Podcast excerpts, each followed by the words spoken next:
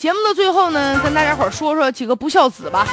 说是在沈阳啊，有个二十四岁的龚某，现在后悔都来不及了。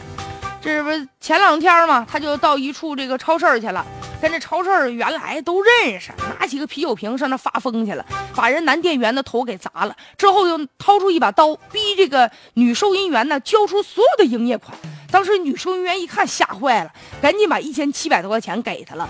临走的时候吧，这男的还特意就跟这个收银员说，让他们报警，就感觉好像特希望马上被人抓。你说这图点什么呢？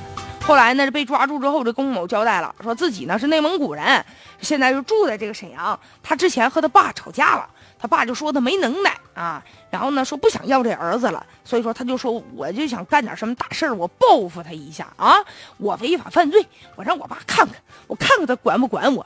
抢完钱还拿自己身份证跑网吧上网去了，他就等着警察抓他呢。这警察不抓他，他都难受啊。你说就这个人，为了跟亲爹置气，跑出去打劫去，还故意让警察抓他，这下出名了。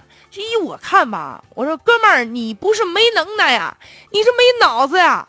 打劫那是犯法的行为呀，你觉得你打劫你光荣是吧？你没点正确的人生观、价值观了。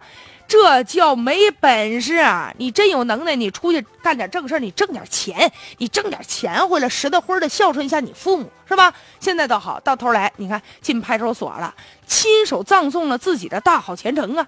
而且关键问题就是，他不是想气他爸吗？他都进派出所了，他爸都没来，到最后他妈来了。你说在二十四。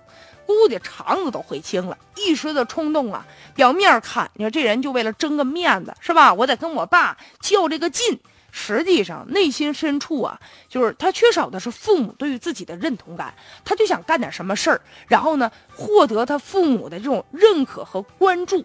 所以说，你别看这个男的二十四岁了，他这个实际的。心理年龄和生理年龄它不符啊，所以说这个家长啊在教育子女的时候啊，不要一味的批评。有的时候你别看二十多岁了，干出那事儿啊，还不比那四岁小孩呢。